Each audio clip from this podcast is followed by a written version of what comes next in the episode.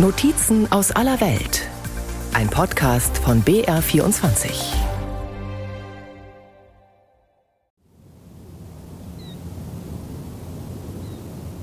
Still und grau liegt der unfassbar riesige See da. Der Great Salt Lake im Norden Utahs ist fast doppelt so groß wie das Saarland. Dahinter im Hochnebel erheben sich majestätisch die schneebedeckten Rocky Mountains. Es riecht nach verfaulten Eiern, organisches Material aus dem See, das verwest. Um die Wasserkante zu erreichen, muss man mehrere hundert Meter durch matschiges, teilweise schneebedecktes Watt marschieren. Denn der große Salzsee wird immer kleiner. Er verliert Wasser und zwar massiv. Wissenschaftler wie Ben Abbott von der Brigham Young University schlagen Alarm. The, the lake is collapsing now. You know, this isn't something that's going to happen decades from now. We are observing the collapse of the lake. Der See kollabiert. Das wird nicht erst in Jahrzehnten passieren, sondern wir sehen den Kollaps des Sees schon jetzt. Ben Abbott gehört zu einem Team aus 32 Forschern, das vor der Austrocknung des Sees und dem Zusammenbruch des Ökosystems warnt. Schon in fünf Jahren könnte der See tot sein, mahnen die Wissenschaftler. Ben Abbott deutet auf einen toten Wasservogel am Seeufer. There are a lot of, uh, of da sie kaum mehr Nahrung finden, sterben immer mehr Vögel, erklärt er. Schon jetzt hat der See über die Hälfte seines Volumens eingebüßt. Das liegt nicht nur am Klimawandel und der Megadürre, sondern daran, dass Kommunen, Industrie und vor allem Landwirte viel zu viel Wasser verbrauchen. now climate change der Klimawandel hat den Puffer verkleinert. Mit steigenden Temperaturen nimmt die Verdunstung zu. Der See trocknet schneller aus. Aber der primäre Grund ist der zu hohe Wasserverbrauch im Wassereinzugsgebiet. Rund 80 Prozent des Wassers wird von Farmern verbraucht. Sie bauen überwiegend das wasserintensive Alfalfa an, Viehfutter, das bei Rinderzüchtern und Milchbauern hoch im Kurs steht. Dazu kommt, dass Utah nicht nur einer der trockensten Bundesstaaten der USA ist, sondern dass die Bevölkerung dort wächst und wächst. Der Wasserbedarf ist gigantisch. Das muss sich ändern, fordert auch Umweltschützerin Jamie Butler, die auf einer kleinen Farm am Bear River, einem der Zuflüsse des großen Salzsees, lebt. Ihre Farm allerdings lebt von Regenwasser. Der See wird immer flacher, der Salzgehalt immer höher, beklagt sie. Selbst widerstandsfähige Seekreaturen haben kaum eine Chance zu überleben.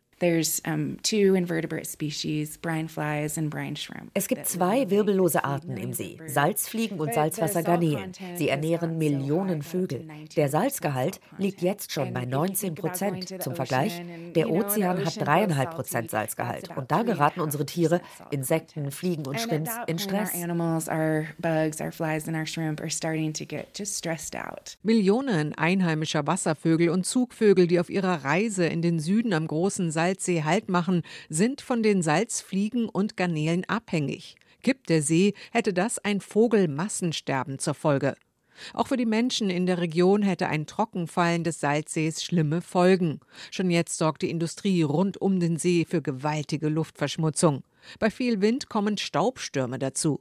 Sie wirbeln den zum Teil giftigen Staub vom freigelegten Seegrund bis ins nahegelegene Salt Lake City, erklärt Kevin Perry, Professor für atmosphärische Wissenschaften an der University of Utah. For the last 150 years, we've had, you know, industry and uh, cities. 150 Jahre lang haben Industrie und Städte die Flüsse verschmutzt und dieser Schmutz hat sich nun im Sediment am Grund des Sees abgelagert.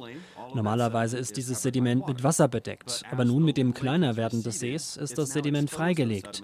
Und wenn starker Wind weht, bekommen wir diese Staubstürme. Dieser Staub kann bei empfindlichen Menschen zu Atemwegserkrankungen führen. Vor allem ältere Menschen, Kinder und Asthmakranke sind gefährdet. Zurück zum Seeufer im Great Salt Lake State Park. Es gibt einen winzigen Hoffnungsschimmer. Diesen Winter hat es im Westen der USA viel geregnet. In den Rocky Mountains in Utah kamen diese Niederschläge als Schnee herunter. Theoretisch bestünde also Hoffnung, dass die Schneeschmelze den See im Frühjahr wieder auffüllt. Diese Hoffnung ist jedoch trügerisch, erklärt Carly Beadle vom Great Salt Lake Institute. It's a step in the right direction, but we will need many winters like this for us to see a big impact. Es ist ein Schritt in die richtige Richtung, aber wir bräuchten viele Winter wie diesen, um eine große Wirkung zu sehen, sagt die Biologin. Bestehende Aktionspläne sind nicht genug, um den See vor einer Katastrophe zu schützen, so Ben Abbott. Vor allem die Farmer müssen mit ins Boot geholt werden, damit sie ihre Bewässerung nicht nur umstellen, sondern ihre Landwirtschaft für einige Zeit aussetzen. Wir brauchen Notfallmaßnahmen, und zwar jetzt. Farmer müssen dafür bezahlt werden, damit sie dieses und nächstes Jahr nichts anbauen. Das würde die Freigabe von Wasser aus den Stauseen ermöglichen. So könnte Süßwasser in den See gelangen. Die Behörden Utahs arbeiten unter Hochdruck daran, diese Notfallmaßnahmen auf den Weg zu bringen.